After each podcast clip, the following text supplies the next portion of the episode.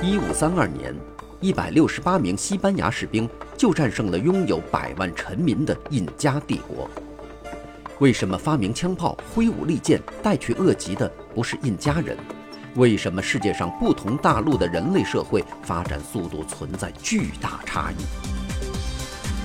请收听浓缩一万三千年人类历史的普利策奖作品《枪炮、病菌与钢铁》。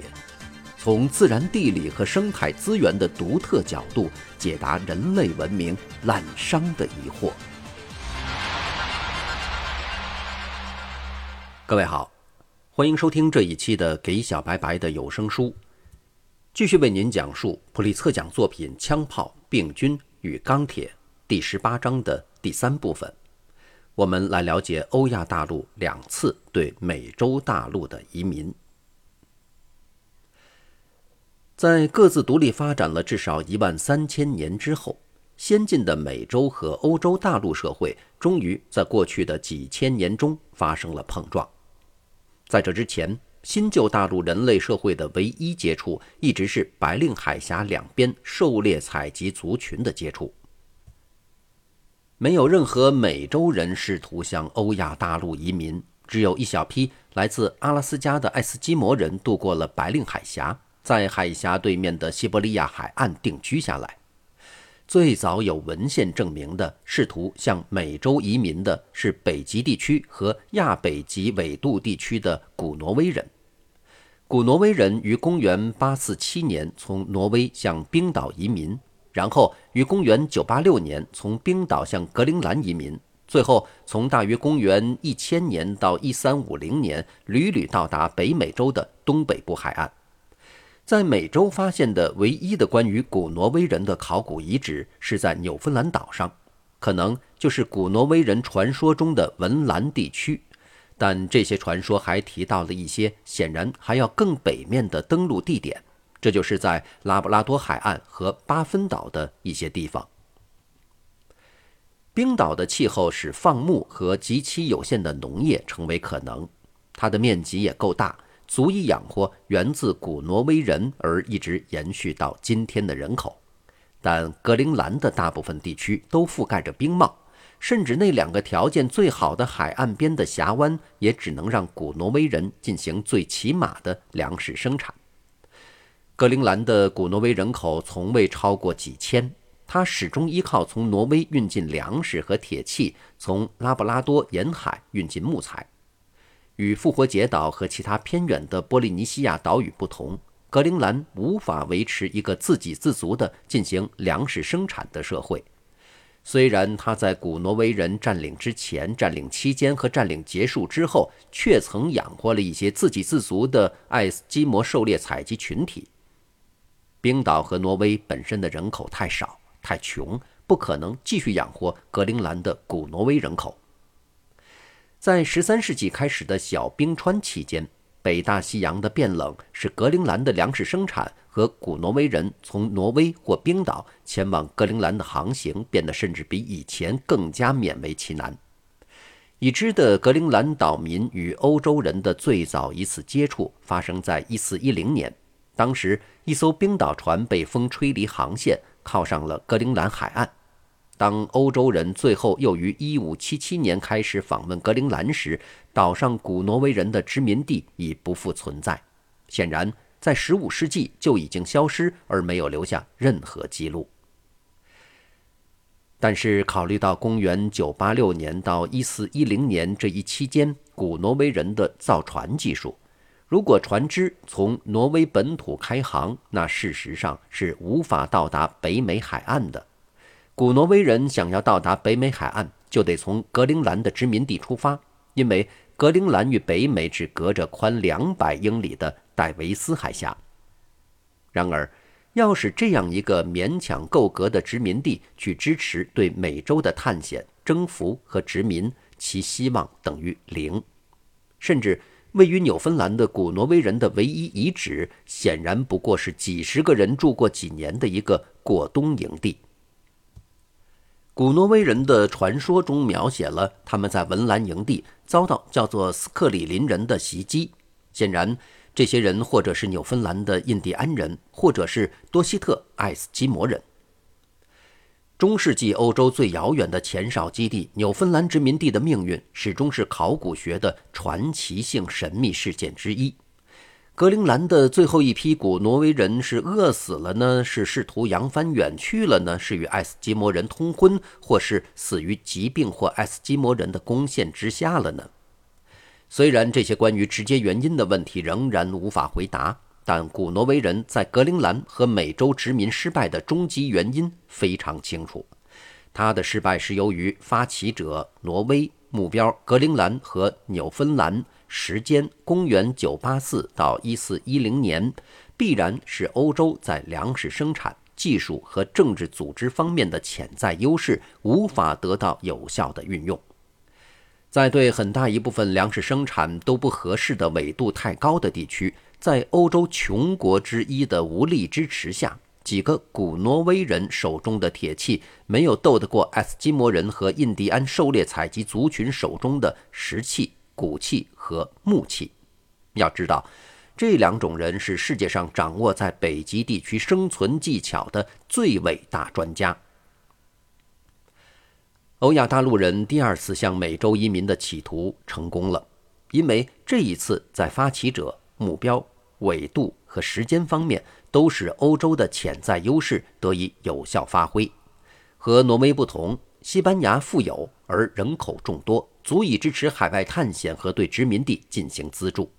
西班牙人在美洲的登陆处的纬度是非常适于粮食生产的亚热带地区，那里粮食生产的基础起先主要是印第安的作物，但也有欧亚大陆的家畜，特别是牛和马。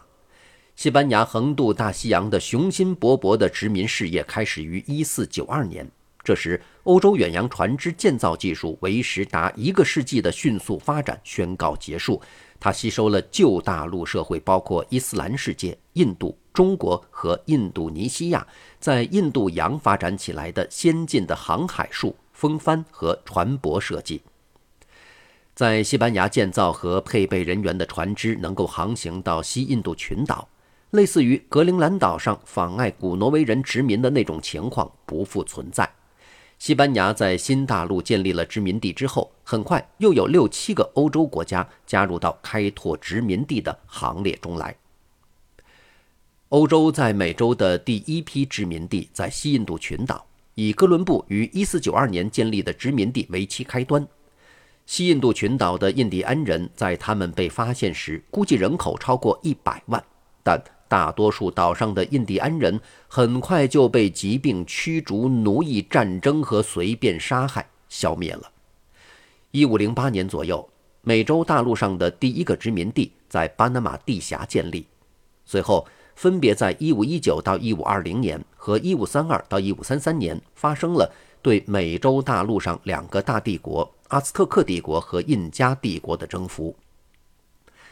在这两次征服中，欧洲人传播的流行病可能是天花起了主要作用，不但杀死了大批人口，而且还杀死了皇帝本人。其余的事儿，则是由一小撮西班牙骑兵在军事上的压倒优势和他们利用当地人口的内部分歧的政治技巧来完成。在十六和十七世纪中。接着又发生了欧洲人对中美洲和南美洲北部其余土邦的征服。至于北美洲的那些最先进的土著社会及美国东南部和密西西比河水系地区的社会，他们的毁灭主要是由病菌独立完成的。病菌由早期的欧洲探险者带来，但却走在他们前面。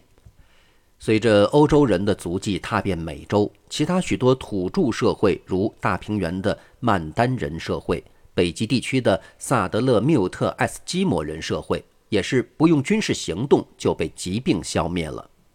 没有被疾病消灭的人口众多的土著社会，则遭到了与阿斯特克人和印加人的同样命运，被一些全面的战争摧毁。发动战争的越来越多的是欧洲职业军人和他们在当地的盟友。作为这些军人的后盾的，先是欧洲母国的政治组织，后来是新大陆的欧洲殖民地政府，最后是继承殖民地政府的独立的新兴欧洲国家。较小的土著社会则被私人组织的小规模的袭击和屠杀更随便地消灭了。例如，加利福尼亚的土著狩猎采集族群起初总共有二十万人，但他们分散在一百个小部落，要打败其中任何一个根本用不着战争。在1842到1852年的加利福尼亚淘金热期间或其后不久，大多数这样的小部落被杀光的杀光，被赶走的赶走，同时大批移民涌入该地。举一个例子，加利福尼亚北部的亚西小部落人数在两千左右，也没有火器，他们被武装的白人移民的四次袭击消灭了。一次是1865年8月6日。十七个移民在黎明时对一个亚西人的村庄发动的袭击，一次是一八六六年在一个深谷中对亚西人出其不意的屠杀，一次是一八六七年左右跟踪到一处洞穴对三十三个亚西人的屠杀，最后一次是一八六八年左右对被四个牛仔诱进另一个洞穴的大约三十个亚西人的屠杀。在19世纪20世纪初的割胶热中，亚马逊河地区的许多印第安群体被白人移民用同样的方式消灭了。这种征服的最后几出戏是在上个世纪的六七十年代演完的。如始终独立的亚马诺马人社会和亚马逊河地区其他的印第安人社会，或是死于疾病，或是被矿工杀害，或是被置于传教士和政府机构的控制之下。最终结果是在适合欧洲的粮食生产和欧洲人生理机能的气候最温和的地区，人口众多的印第安社会被消灭了。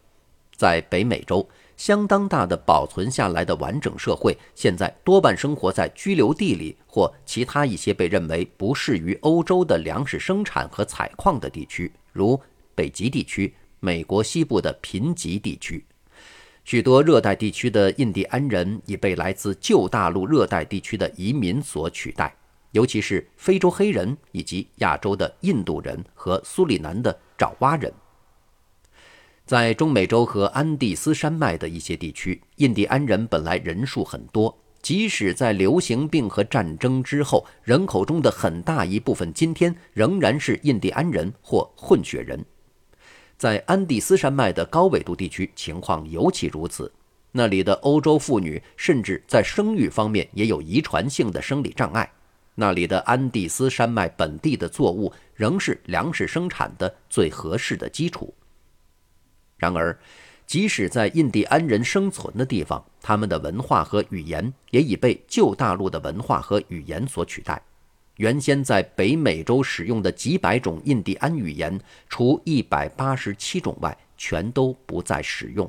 而就是在这最后一百八十七种语言中，也有一百四十九种奄奄一息，只有老人在说，儿童已不再学了。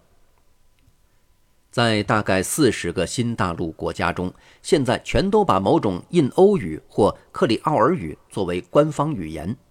甚至在那些现存印第安人口最多的国家中，如秘鲁、玻利维亚、墨西哥和危地马拉，只要看一看政界和商界领袖的照片，就可以看出他们很多都是欧洲人。而几个加勒比海国家的领袖是非洲黑人，圭亚那的领导人则是印度人。原来的印第安人口已经减少了，至于减少了多少，则是一个有争论的问题。据估计，在北美洲最高可达百分之九十五，但由于旧大陆的人的到来，现在美洲的总人口大概是一四九二年的十倍。